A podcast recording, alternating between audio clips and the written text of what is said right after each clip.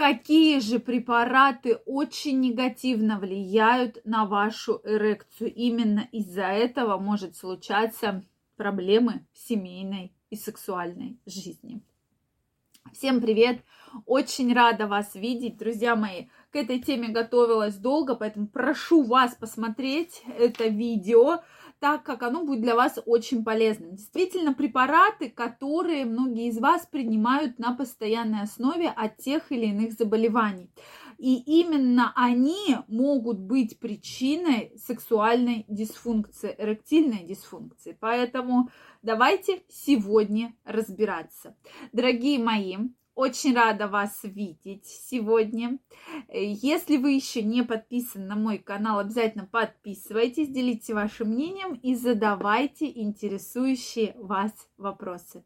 Ну что, я предлагаю начать. Действительно, существует огромное количество проблем, из-за чего могут быть проблемы с эрекцией. Да? Огромное количество.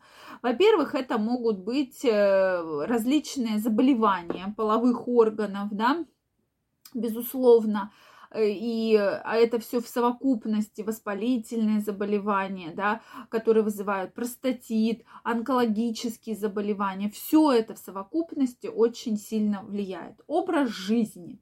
Действительно, сейчас мужчины очень мало двигаются. Мало двигаются, не занимаются практически никаким спортом, поэтому происходят серьезные застойные явления в органах малого таза. Ну, вы сами вспомните, много ли вы в день двигаетесь, да, встали, пошли, поехали на машине на работу, там э, практически все время сидите, да, потом обратно на машине приехали домой, легли на диван, да, условно. Соответственно, ожидать тому, что там будет прекрасное кровообращение, плюс еще носите стягивающее белье, э, тугие джинсы, и вот вам, пожалуйста, на ровном месте целый комплекс проблем, почему могут, причин, почему могут быть проблемы с эрекцией. Также вредные привычки, алкоголь, курение, неправильное питание, из-за которого происходит э, действительно большой набор массы тела, который негативно сказывается на потенцию, на сосуды, на сердечно-сосудистую систему.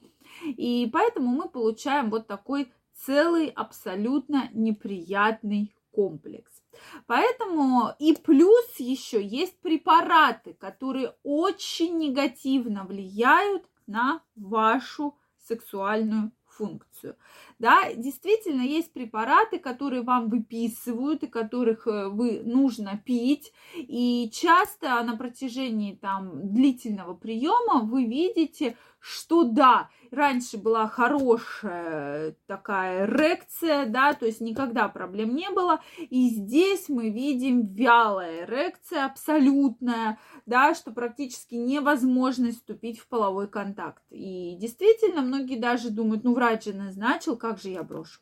Давайте пройдемся по этим препаратам. Первый препарат флутамид – да, это противоопухолевый препарат, э, назначается при заболеваниях предстательной железы, раке предстательной железы и различных андрогенных заболеваниях. То есть это могут быть э, прыщи, акне, сибареи, различные дерматологи этот препарат часто назначают.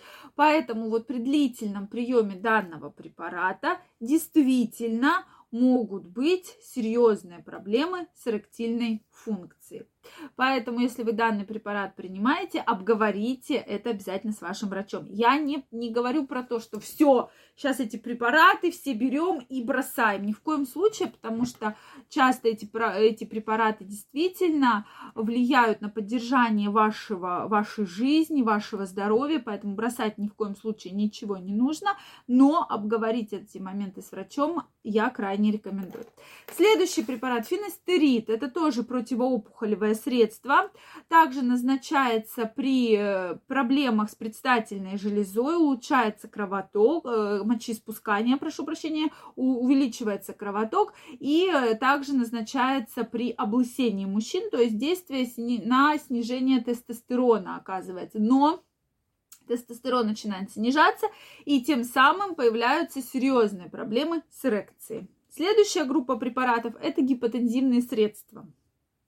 К ним относятся лазартан или лариста, Если вы ее принимаете, это препарат очень хороший, гипотензивный, сниженный, на, направлен на снижение артериального давления, но перед половым контактом, если вы его выпили, вызывает значительное снижение эрекции. Дальше. Бисопролол, да, гипоинтенсивный препарат часто назначается для лечения стенокардии, также при половом контакте да, перед ним сразу же принимать не рекомендуется.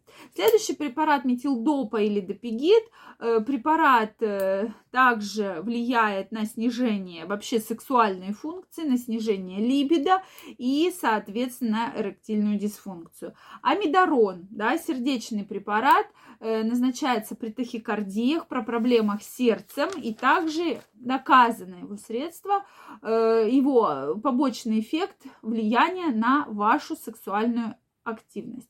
Безусловно, это только вот э, такие самые распространенные препараты я вам назвала, на которые стоит обратить внимание. Поэтому, если у вас вы принимаете препараты для снижения давления перед половым актом, никогда их не принимайте, да. И, соответственно, если такая проблема есть, то обязательно с этой проблемой нужно обратиться к врачу. Возможно, поменять на другой препарат, который будет более эффективнее воздействовать и вам помогать.